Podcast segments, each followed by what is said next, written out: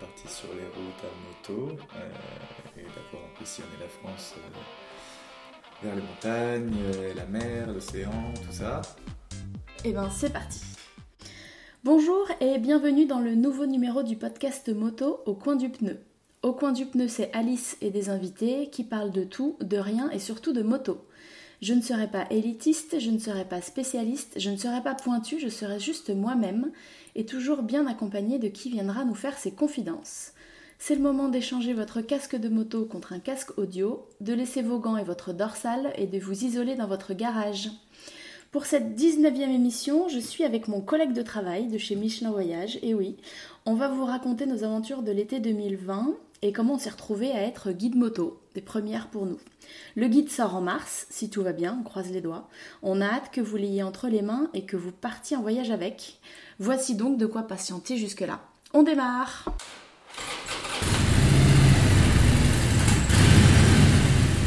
Salut Arthur. Salut Alice. Comment ça va? Très bien et toi? Alors, ça fait très plaisir parce que j'étais en face de moi. On a gardé Ouais. les distances, les gestes barrières, mais ça fait très longtemps que j'ai pas enregistré avec une vraie personne. Ah Entre, à euh, distance. Voilà, entre les confinements, j'ai fait des épisodes confinement en ligne par Zoom, et puis même avant, depuis que je suis à Marseille, euh, j'ai pas eu beaucoup l'occasion Ouais. d'avoir, comme au début, des vrais épisodes. Donc ça, ça fait chaud au cœur, surtout à ces périodes de, de distance. Exactement, ça fait très plaisir aussi. Euh, alors avec toi, on va parler de Michelin. Toi comme Ouais. moi, c'était notre première expérience de guide euh, moto, guide rédacteur, guide Instagram et autres. Exactement. Alors comment tu t'es retrouvé dans cette, euh, dans cette aventure, toi? Euh, bah moi, je préparais déjà un voyage à la base, euh, d'abord en Mongolie. Finalement, il y a eu le Covid, donc ça a été un voyage en France. Et euh, au moment où je préparais ce voyage en France, euh, bah, il y a pas mal d'a- d'amis, de potes qui m'ont tagué sur la campagne Michelin, disant qu'ils cherchaient euh, deux trois personnes pour sillonner la France tout l'été. Et, euh, et ça correspondait vraiment pile poil aux dates que je m'étais fixées, donc 3-4 mois. Donc j'ai postulé euh, sans trop y croire au début. hein. J'ai fait une petite vidéo euh, aidée par un ami euh, dont c'est le métier. Et, euh, et au final, euh, bah, ça a marché. Oui, donc tu t'es bien entouré. Oui, oui. En ça. fait, j'avais un peu de matos euh, vidéo, un, un drone et, et une caméra que je testais depuis quelques semaines avant de partir pour me faire la main. Et, euh, et justement, ce pote-là m'a tagué sur la campagne Michelin et je lui ai dit un peu en rigolant, bah très bien, fais-moi un petit film. Il m'a dit très bien, passe dans les bureaux demain. je suis passé. Et ça en- s'est fait. en 2-3 heures, c'était plié. On avait, euh, on avait la, la vidéo, les, les quelques rushs tournés en plus. euh, et du coup, euh, c'est pour ça que j'ai eu vraiment, je suis très content de cette vidéo et j'en suis très fier parce que Sacha m'a m'a fait un, un super boulot. Quoi. Alors, elle disait quoi En gros, c'était quoi le message, toi? C'était quoi ta, ta lettre de motivation pour Michelin?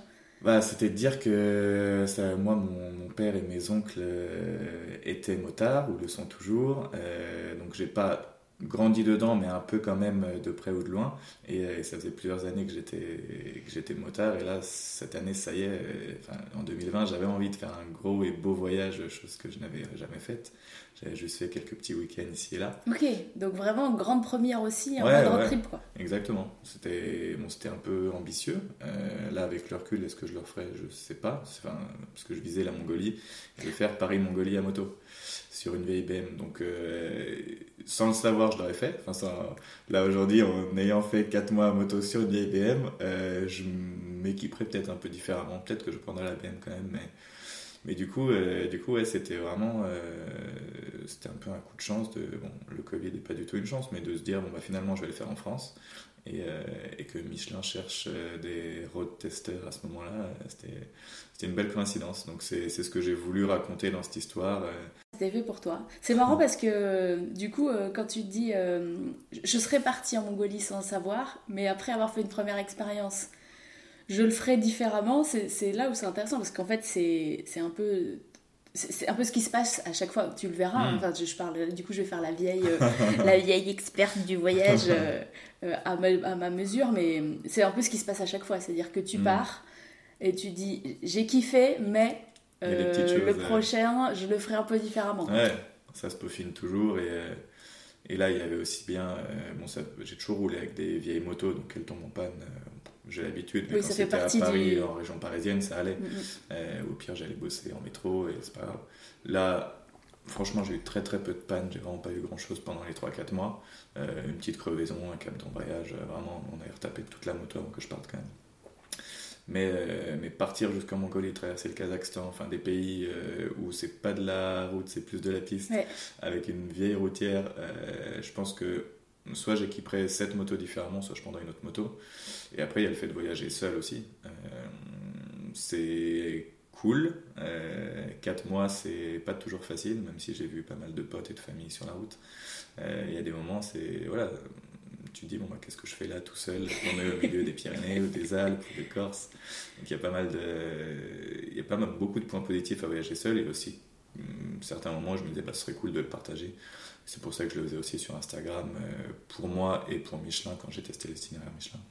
Ok, on reviendra à comment on s'est organisé, mais ça aussi c'est intéressant. C'est vraiment, euh, en fait, je trouve, ça vraiment intéressant que tu vois cette expérience Michelin comme euh, un peu le, la genèse de tous tes autres voyages, euh, et Le, la, entre la projection que tu t'en fais et la réalité de ce que c'est de voyager à moto euh, seul, par rapport au voyage que tu avais prévu de faire, qui en fait était clairement plus aventureux que ce qu'on a fait cet été, avec complètement d'autres contraintes, mais tu as quand même toujours la base qui est je suis sur une bécane qui doit fonctionner, je dois être en mesure de la réparer et je suis souvent seule. Donc euh, peu importe que je sois en France ou en Mongolie, la base est la même. Après, euh, tu rajoutes euh, la langue. pas de connexion internet. Le, réseau. Pas forcément. C'est ça. La route. pas forcément non plus. Donc, ok. Non, c'était un bon, ouais, un bon premier 3-4 mois. Je repartirai à moto. J'ai envie de partir loin aussi un jour. Euh, après, je pense que l'organisation sera différente. Mais comme n'importe quelle aventure, je pense aussi, euh, que ce soit à moto, que ce soit à vélo, que ce soit à pied ou quel que soit le moyen de transport, euh, on l'imagine, et comme tu disais, on a une façon d'imaginer les choses et de se projeter. Et quand on y réfléchit a posteriori, en fait, ça se passe jamais pareil. Et tant mieux. C'est une partie de l'aventure. Exactement. Alors, je ne sais pas exactement combien Michelin a reçu de candidatures. Je crois qu'ils en ont eu pas mal. J'ai entendu 4000, non? Enfin, quelque chose euh, assez énorme. Donc, ouais, beaucoup, beaucoup. C'était assez. Euh, on va dire, la mécanique de base était assez simple pour participer. Il suffisait, entre guillemets, de poster une photo, une vidéo, de raconter quelque chose, une, motivation, une anecdote à, Michelin, hmm. de les taguer. Euh, je crois qu'ils ont considéré une vingtaine de candidatures euh, pour, pour ce premier tri. Et puis après, je crois qu'on a été 6 ou 8 à discuter avec l'éditrice. Et ensuite, on a été deux, euh, chanceux, sélectionnés exactement sur la fin. Donc nous, on a échangé avec euh, Hélène, qui est responsable des guides, euh, responsable éditoriale des guides de voyage chez Michelin. Euh, pour ma part, du coup, la question était un peu... Il y avait certes l'aspect moto, euh, mm. qu'elle, elle connaissait pas forcément. Donc, euh, c'était une façon, je pense, de, de, tester chez nous notre euh, amour de la moto au-delà de notre vidéo initiale. Mais il y avait aussi, parce que ça reste un boulot, ben, comment on travaille, comment on rédige, comment on est organisé. Parce que elle, derrière, moi, j'ai senti qu'il fallait aussi qu'on lui livre quelque chose où elle n'ait pas besoin de refaire le job, quoi. Donc, il y avait vraiment cette notion, en fait, c'est pas juste du fun Instagram, on n'est pas juste des influenceurs à ce moment-là, on a un vrai, un vrai boulot. On a des fiches de paye, euh, on a un contrat, on a des objectifs. Et à la fin, euh, je crois que c'était le 14 septembre, la deadline, il fallait qu'on ait euh, tout rendu. quoi. C'est-à-dire, moi j'avais, je crois, 8, 8, ou 9 roadbooks. Ouais, pareil, 8. Ouais, ça doit être ça, à rédiger. À... Donc voilà, donc c'était. il y a un moment, la pression, passer le, le, ouais, l'adrénaline du début, de dire Waouh, on a gagné un concours. À un moment, mince, faut, faut rendre des choses et il faut travailler. Exactement, tu l'as perçu de la même façon? Ouais, complètement. On a eu deux expériences assez différentes aussi parce que toi, du coup, euh, de ce que tu m'as dit, tu as fait plusieurs boucles en revenant à Marseille. Euh, moi, du coup, quand j'ai eu la réponse, euh, j'étais déjà sur les routes. J'avais écrit sur Instagram à Michelin en leur disant pour info, moi j'ai prévu de partir le 22 juin. Donc je sais que vous n'aurez pas encore euh, délibéré, mais si jamais ma candidature vous intéresse, n'hésitez pas, euh, même si je suis sur la route, euh, on peut échanger. quoi. Donc au cas où, pour pas qu'ils se disent, bon bah, on a vu sur Instagram qu'il était parti et c'est trop tard. Donc je préfère assurer mes arrières et je pense que j'ai bien fait. et du coup ils m'ont appelé une semaine après mon départ. Et, et, ensuite la réponse finale est encore une semaine après, donc début juillet pour fin de la première semaine je crois. Oui, je crois que c'est autour du 10. on a eu euh, le, le, résultat et euh, l'attribution des, des et du coup, là, moi, bon, j'avais par chance pris mon ordinateur pour quand même pouvoir travailler. Mais j'étais pas très loin, j'étais en Champagne à ce moment-là, donc j'ai proposé à Hélène que, que je repasse. J'étais à une heure et demie de Paris, donc je suis passé la voir pour qu'on. Ah, donc toi, tu as eu l'honneur de rencontrer Hélène, en, live. Exactement. et, et, du coup, elle m'a briefé un petit peu, elle m'a passé quelques cartes, des vraies cartes, même si j'ai quand même beaucoup utilisé le GPS. Et ensuite, ça me laissait une petite semaine pour m'organiser, regarder vraiment tous les itinéraires, réfléchir à comment, enfin dans quel sens je les prenais, parce que voilà, on, en avait 8. Euh, 8, euh, moi j'ai principalement la zone euh, nord-est. En gros, ça allait des Ardennes euh, au Jura et ça revenait vers le Morvan en Bourgogne. Mhm. Donc ça faisait le gros triangle nord-est. Le but c'était un petit peu d'optimiser. Toi, tu as, eu ta liste et tu l'as Dès, le départ, tu, tu, as organisé, alors pas forcément précisément, mais en tout cas l'ordre dans lequel d'aller les faire. Euh, ouais, parce qu'à la base, euh, avant de partir, avant d'être pris par Michelin, je m'étais dit, euh, je vais faire un tour de France, je veux passer par les 13 régions, 13 nouvelles régions de France, et j'avais prévu de faire un peu l'escargot, enfin pas en moto, mais dans le sens de fonctionner la comme forme. Une coquille, la forme de l'escargot. mais tu avancé, rassure-moi. Avancé quand même. Et du coup, je devais faire euh, Bourgogne, Grand Est, Hauts-de-France, redescendre toute la côte euh, ouest, euh, passer par les Pyrénées, arriver sur la côte d'Azur, la Corse et remonter par les Alpes. Donc ça faisait un peu la forme d'un escargot. Donc j'ai revu en fonction des itinéraires que nous avait donné Michelin, mon itinéraire initial, et je me suis dit, bon, bah, comment je peux imbriquer l'un dans l'autre sachant que mon objectif entre guillemets final c'était d'avoir fait ces 13 régions à l'issue des 4 mois. D'accord. Donc ça veut dire que tu les as mis au début, comme ça tu étais entre guillemets débarrassé, tu avais le temps de mm. travailler après. Exactement. Ce que nous, on nous demandait, donc pour être très précis sur les livrables, c'est-à-dire qu'on nous a donné les hum, roadbooks d'un vieux guide de 2013. Ouais, ils l'ont arrêté en 2013. Voilà, c'était la dernière euh, édition qui a été publiée et euh, c'était de reprendre. Donc on avait le choix de garder des bouts ou de repartir complètement à zéro. Hum. Euh, donc tout le texte qui explique la route avec les points d'intérêt, ce qu'il y a à regarder, où est intéressant de s'arrêter, l'itinéraire sur la carte, le mhm. placer, donc choisir vraiment les routes à prendre, et puis toute une partie adresse avec, les restos, euh, les hôtels, plus rajouter euh, la petite partie euh, excursion sportive. Excursion sportive, loisirs, voilà, avec des, des, des renouvelés, parce que en l'occurrence, moi, il y a pas mal d'adresses dans, dans, la montagne qui n'existaient plus, des restaurants fermés qui ont changé. Dans Donc, les dans l'Est, la moitié, je dirais au moins la moitié n'existait plus. À peu près le même volume, quoi. Donc un, sacré boulot. Euh, moi, du coup, je suis partie très vite. 14 euh, juillet arrivé, donc euh, je me suis dit c'est le moment de partir. Donc j'ai commencé très rapidement par le Mercantour. Et en effet, à chaque fois, je revenais, je revenais à Marseille. Après, je suis partie. donc mes parents habitant à Grenoble. Euh, j'ai profité pour remonter euh, et faire toute la partie des Alpes. Donc là, il y avait 3 ou 4 euh, roadbooks. Parce que toi, ta zone, c'était du coup autour de Marseille, mais jusque dans, au milieu des Alpes, quoi. Alors, c'était tout le sud-est. Donc en fait, en gros, les Alpes. Alpes du Sud, Alpes du Nord. après le Mercantour, j'ai fait donc j'ai groupé en deux semaines. J'ai fait Vercors, Lac de Savoie, Chartreuse. Euh, j'ai emmené mes parents en Chartreuse, alors ils connaissent par cœur parce qu'ils sont de là-bas, mais j'étais très contente parce qu'ils ont découvert des routes ou des petits coins que, qu'ils prennent plus, parce que, ou qu'ils n'ont jamais pris, parce qu'ils en ont pris une autre, ils connaissent, ils avaient leur propre adresse. Mm. Donc ça, c'était chouette.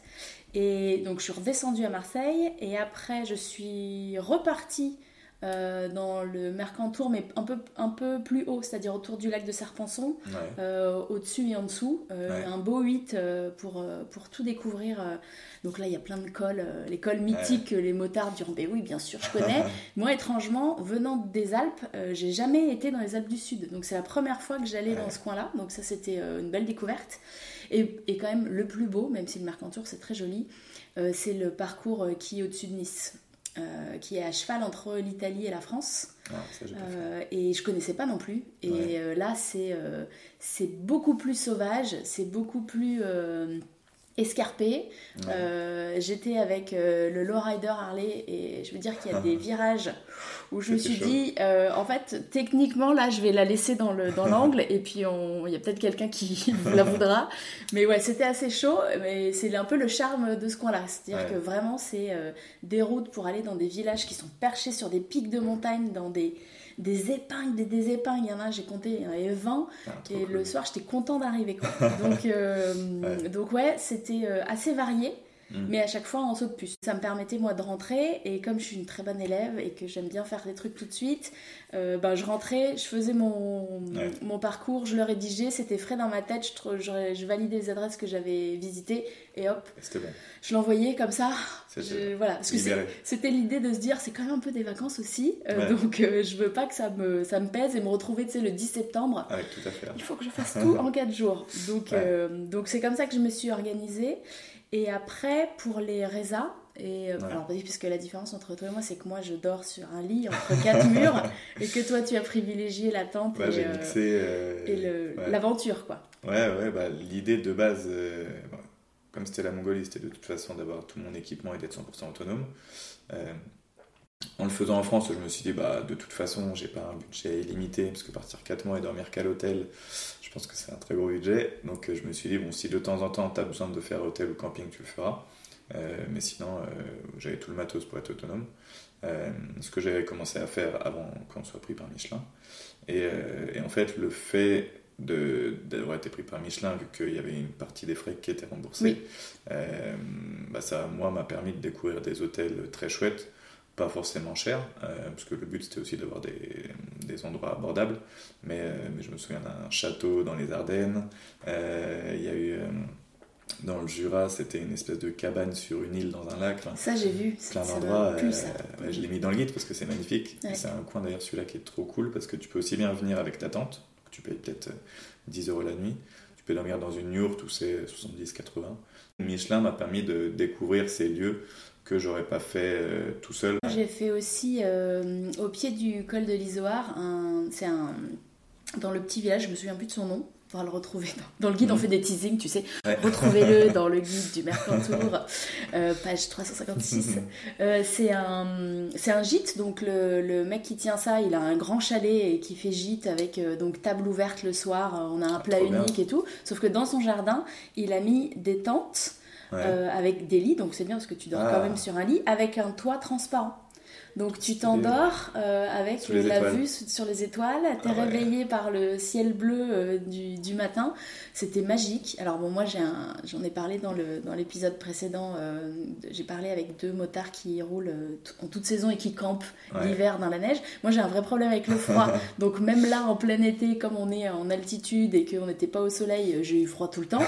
Mais l'expérience était, était vraiment Ouais. magique, quoi. C'était super beau. Et ça, c'est pareil. Je l'ai trouvé parce que bah, on voulait, pour le guide, trouver des adresses qui soient à la fois abordables, Ouais. mais aussi un petit peu insolites. Euh, Ouais, le truc au- qu'on trouve, voilà, auquel on penserait pas, un peu Ouais. original.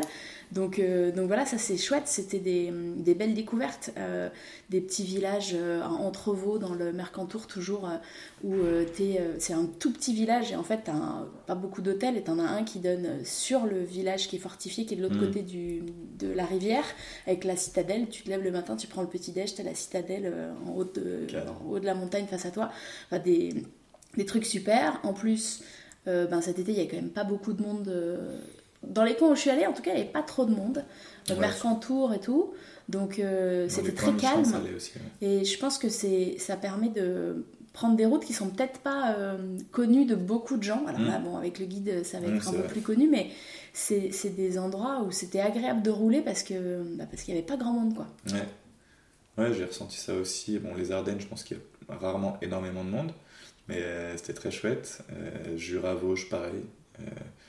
Euh, et, euh, et donc, du coup, ouais, tous les itinéraires Michelin, le Morvan, il n'y avait vraiment personne alors qu'on était fin juillet. Euh, c'est quand j'ai continué, du coup, hors Michelin, je suis arrivé sur la côte, là j'ai pris une, Oui. une belle claque. ça t'a changé Euh, d'environnement. je- ah ouais, c'est- je venais vraiment de faire euh, montagne ou même Champagne, Morvan, Bourgogne, enfin des coins où c'est beaucoup de nature. Euh, et je suis arrivé euh, sur la côte euh, en Vendée. Euh, et, euh, et là, du coup, Vendée, euh, fin juillet, début août. Euh, donc haute saison. Et, Haute saison, et puis du coup, euh, Covid qui fait que les gens Non, sont pas forcément partis à l'étranger. Ouais. Ouais, ça m'a vraiment fait tout drôle. Donc, euh, et du coup, je suis resté un peu moins de temps sur, sur la côte. Ensuite, j'étais content de retrouver les Pyrénées quelques semaines plus tard.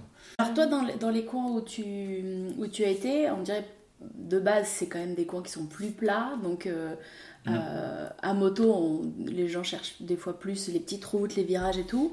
Mais euh, c'est un bon mix, je trouve, entre un peu de Jura, un peu de Morvan et les Ardennes qui doivent être quand même un peu plus linéaires. Euh, bah, Ardennes, je connaissais vraiment pas du tout. et, et bon, c'est pas du tout de la montagne, mais il y a quand même pas mal de petites collines et de vallons. Donc en fait, j'étais assez surpris de voir qu'il y avait du virage. Euh, ensuite, la Champagne. Euh, bon, la Champagne, il n'y a pas du gros virage, mais c'est hyper agréable de rouler dans les vignes et de t'arrêter dans plein de petites petits villages. Niveau gastronomie, c'est très chouette et bon, il y a du champagne, même s'il faut y aller doucement. Euh, ensuite, Jura-Vosges, là pour le coup, c'est des régions que je connaissais pas du tout. J'étais peut-être passé étant plus petit, mais la route des Crêtes dans les Vosges, c'est vraiment incroyable. les ballons des Vosges et tout, c'est Les ballons, c'est vraiment mm. ouf. Euh, le Jura, pareil, euh, il y a bah, comment dire, une espèce de plaine en haut quand tu montes, mais, euh, mais pour y monter, il y a quand même pas mal de petits virages et de petites routes très chouettes. Et du coup, Vosges-Jura, t'es resté en France ou t'es passé un petit peu de l'autre côté de la frontière? Alors, entre les Vosges et Jura, il y a eu la forêt noire aussi. La forêt noire, c'était complètement allemand, déjà. Enfin, complètement. 90% de mhm. l'itinéraire était en Allemagne. et pareil, très chouette. Il y a un côté presque intimidant. Et quand je l'ai fait, le temps n'était pas incroyable. Mais, mais il s'est plein de brume, c'est vraiment des sapins très sombres. C'est pour ça qu'on l'appelle la forêt noire. Et, euh, et, du coup, bon, il fait pas très chaud, mais j'ai bien aimé cette expérience. Je suis resté trois jours. Euh, et côté euh, Jura, là, je suis passé en Suisse aussi. parce que du coup, mon itinéraire était vraiment à la frontière, enfin tout le temps à la frontière. Et du coup, je passais en une journée, j'ai dû faire 3-4 fois France-Suisse, Suisse-France. Euh, et à la fin, euh, là, du coup, après avoir fait la boucle Michelin, je suis passé à Genève, qui est vraiment pas très loin. Mais euh, ouais, c'était vraiment à mi-chemin. mais du coup, comme toi, tu parlais de l'Italie, je pense que les différents itinéraires, il doit y avoir l'Espagne aussi. Et si on va. Si on va les Pyrénées, j'imagine, ouais. ouais. C'est ça qui est, ce qui est chouette, c'est qu'on peut se dire, bon, bah, on voit un petit peu nos confrères européens. je suis passé en Belgique aussi quand j'étais dans les Ardennes. Mhm.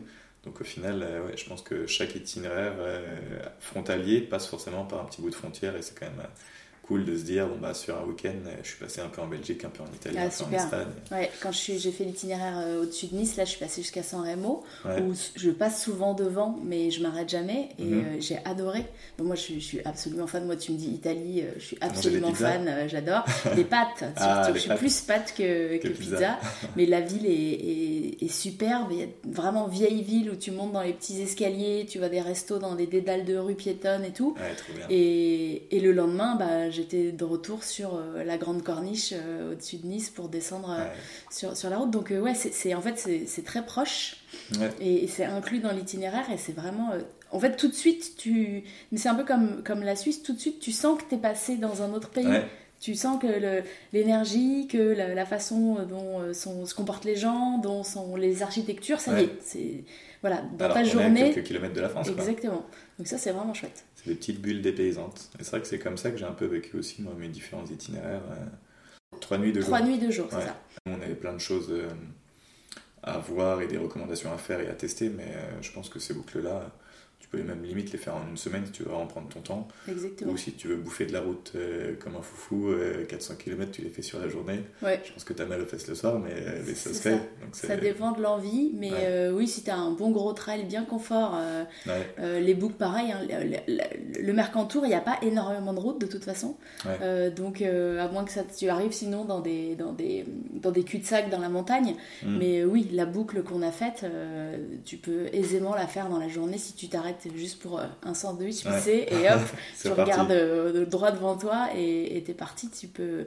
Et en plus, tu vois des paysages euh, variés quoi. Tu passes du lac de Sarpenson, tu passes au col de Vars, tu fais Briançon, puis hop, tu redescends après en Trevaux. Après, tu arrives sur des, des gorges, les, les, gorges de la. voilà, je suis une mauvaise guide, je me souviens plus de ces gorges. C'est des gorges rouges. Et tout d'un coup, tu es dans une montagne complètement rouge avec un apic à côté de la, de la route.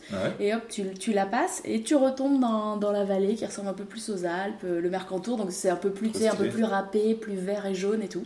Et ça, ça, en effet, vu le kilométrage et la route, euh, bon état, tu peux le faire dans la journée si tu te dépêches.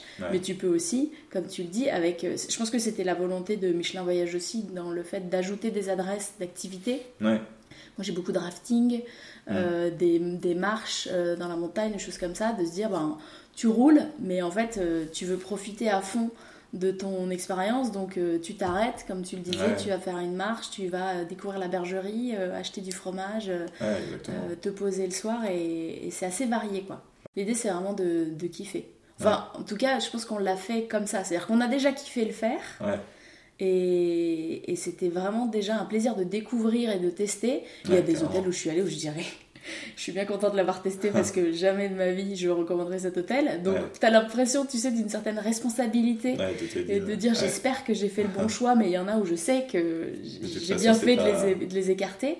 Mais il y a aussi l'idée de se dire, moi j'adorerais qu'il y ait des gens qui nous, qui nous écrivent et qui nous disent j'ai fait ça, euh, j'ai trouvé ça génial. J'ai fait ça. J'ai trouvé une autre route euh, en plus, parce qu'en en fait, il y a plein de façons de faire des itinéraires dans nos régions et que les gens partagent avec nous et nous disent Ouais, j'ai adoré cet hôtel, mais par contre, j'en ai trouvé un autre génial et tout. Et que chacun, en fait, s'en inspire pour faire leur propre roadbook aussi, quoi. C'est vraiment, pour moi, c'est de l'inspiration qu'on donne aux gens et à eux de le, de, le, faire. Et ils sont pas du tout obligés de caler. Euh, euh, sur le bon, vraiment sur le, j'allais dire sur leur GPS. Ce qui me fait penser aussi que normalement il y aura les coordonnées les GPS. coordonnées GPS pour les rentrer. Euh, l'appli Liberty Rider. Liberty Rider. Exactement. Donc normalement, je ne sais pas exactement comment ça va fonctionner, mais il y aura, je pense, soit un QR code, soit une adresse sur chaque, euh, chaque, itinéraire, chaque itinéraire du guide papier pour aller retrouver en ligne. Sur Liberty Rider. Est-ce qu'il y, y, a dans ta façon de l'avoir organisé ou de l'avoir fait, est-ce qu'il y a des choses que tu aurais fait différemment Dans la forêt noire, côté allemand, j'ai eu un temps qui n'était pas incroyable et en plus euh, j'ai mon câble d'embrayage qui a lâché. Mais euh, quand même, ça a lâché en Allemagne. Ça a lâché en Allemagne. Je pense que ta BM, elle, avait besoin de ce moment. elle s'est dit, euh, trouve-moi un mécano allemand. qui me connaît. et ça a marché d'ailleurs. C'est assez incroyable. On a trouvé un mécanicien, ce mot l'assurance, qui a appelé l'assurance allemande, qui m'a dit, bah à 10 km, il y a un petit garage et euh, un garage complètement paumé. Je pensais même pas que c'était possible. Il y a un village de peut-être 50-100 habitants. Et je me dis, euh, la dépanneuse m'emmène, du coup, et je me dis, mais c'est paumé. Parce que je voyais qu'on était arrivé dans 3 minutes. Et non, il y avait bien un petit garage avec un mec, je sais pas, d'une soixantaine d'années, passionné d'Africa Twin, bizarre pour un Allemand, mais, euh, mais du coup, qui, qui m'a fabriqué un câble d'embrayage. Il n'en avait pas en stock, il m'a dit, bah, soit j'en commande un, mais tu l'as dans 3-4 jours, soit je t'en fabrique un. Et je lui ai dit, bon, bah, banco. Et euh, il a relâché après, mais il a tenu quand même euh, jusque dans les Pyrénées. oui. Donc il efficace. Ouais. il a été efficace. mais tout ça pour dire que ouais, si je devais le refaire, je resterais un peu plus de temps en forêt noire parce que avec le temps, je pense que j'ai moins profité de, du potentiel qu'il y a de rouler dans les forêts. Là, c'était pluvieux, il faisait pas très chaud, donc j'ai moins profité. Mais, mais sinon, tout le reste, bah, j'ai non j'ai vraiment bien aimé euh, alterner aussi euh, couchage en, hôtel euh, et faire du camping sauvage. Ça je trouve que c'est un mode de, route moi qui me correspond bien et après en effet faut faut que les gens essayent. C'est chouette de se dire bon bah là je suis complètement perdu au milieu de nulle part je vais planter ma tente ici c'est cool. Ou de se dire là j'ai bien roulé je vais trouver un petit hôtel sympa cool ou un endroit insolite enfin j'aime bien alterner ouais, ces différents types de voyages et, euh, et tu profites pas pareil quand le soir tu sais pas où tu vas dormir euh, que quand tu sais où tu vas dormir. Dans le sens où quand j'avais réservé un hôtel, je savais que je pouvais arriver à 21h, 22h, on était en été, ces jours, euh, à l'hôtel parce que j'avais un point de chute. quand j'étais en camping sauvage, je me disais bon, à partir de 20h, commence à regarder où tu vas dormir parce que ça m'est arrivé de planter la tente à la frontale. Et euh, un peu galère euh, quand tu es tout seul au milieu de nulle part, et quand tu es à la frontale, que tu dois retirer tes valises, ton sac, euh, ouvrir ta tente. Faire un feu, trouver Faire un feu, c'est ça. Mais, ça fait des bonnes surprises au réveil. Exactement. ah, il y a eu plusieurs fois où oui, tu te réveilles, tu n'as pas vraiment vu ce qui t'entourait. Et, et, du coup, tu es près d'un lac. Enfin, je savais que j'étais près d'un lac quand même. et tu vois, dans les Pyrénées, il y a plein d'endroits où il y, y, a ce côté assez magique de se réveiller au milieu de nulle part. Euh, et, c'est ce qui est cool euh, aussi avec nos expériences et ce qu'on a pu faire, c'est que les, itinéraires qu'on a s'y prêtent. faut se renseigner parce que je sais qu'il y a des parcs où c'est pas possible ou d'autres Ouais, où c'est Je possible, crois mais Mercantour, justement, euh, je me demande si c'est pas. C'est autorisé euh, dans certaines zones. Ouais. Euh, C'était assez nébuleux. Euh, on a vu des trucs qui disaient non, des trucs qui disaient oui. Nous, on l'a fait euh, en dessous de Josier. Il y a un grand parc avec un grand lac. Ah, je je l'ai pas mis dans le guide parce que vraiment là, c'est euh, 30 minutes de piste et pas, euh, Ouais. c'est pas accessible à tout le monde. Moi, j'ai laissé la Harley en bas et c'est mon copain qui était avec moi qui nous a emmenés.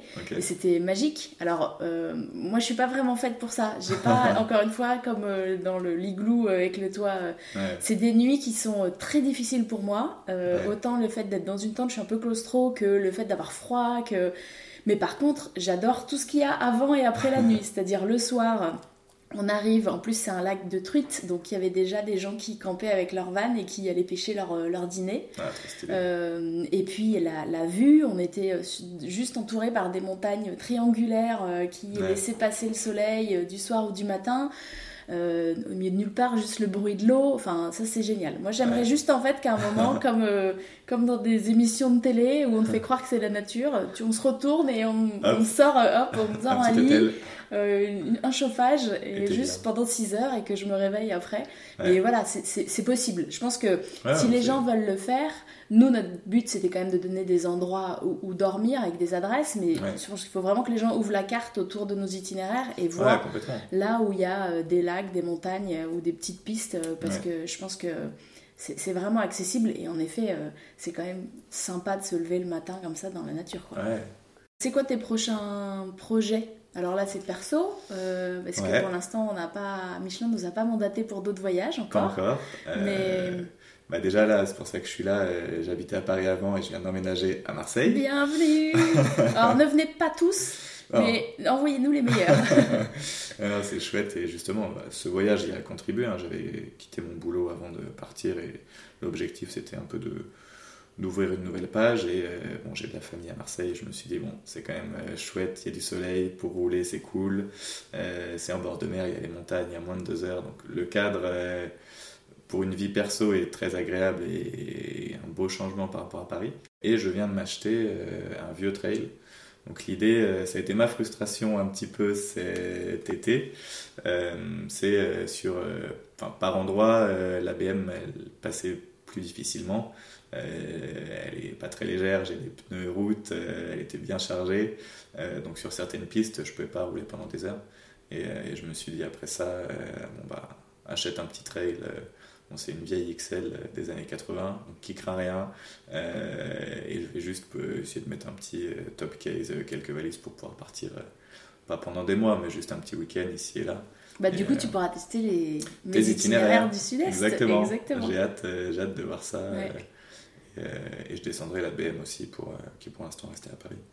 Donc, euh, donc l'idée, c'est d'explorer euh, toutes les, tous les alentours. Et un truc que j'aimerais beaucoup faire, il faut que je vois si c'est faisable depuis Marseille, c'est de prendre un ferry pour le Maroc et de- d'aller essayer un trail dans le Maroc. Ok. Donc à voir ça dans les prochaines années, mais, mais c'est un truc que j'aimerais bien. Aussi un peu un autre format aventure. D'accord. On verra ce qui est réalisable. Alors, toi, on peut te retrouver sur Insta, euh, sur Ouais. tes aventures. Exactement. Dis-nous euh, le nom de ton compte. Hexagone, tiré du bas, tour. Ok, bon, je le mettrai dans la, dans la bio.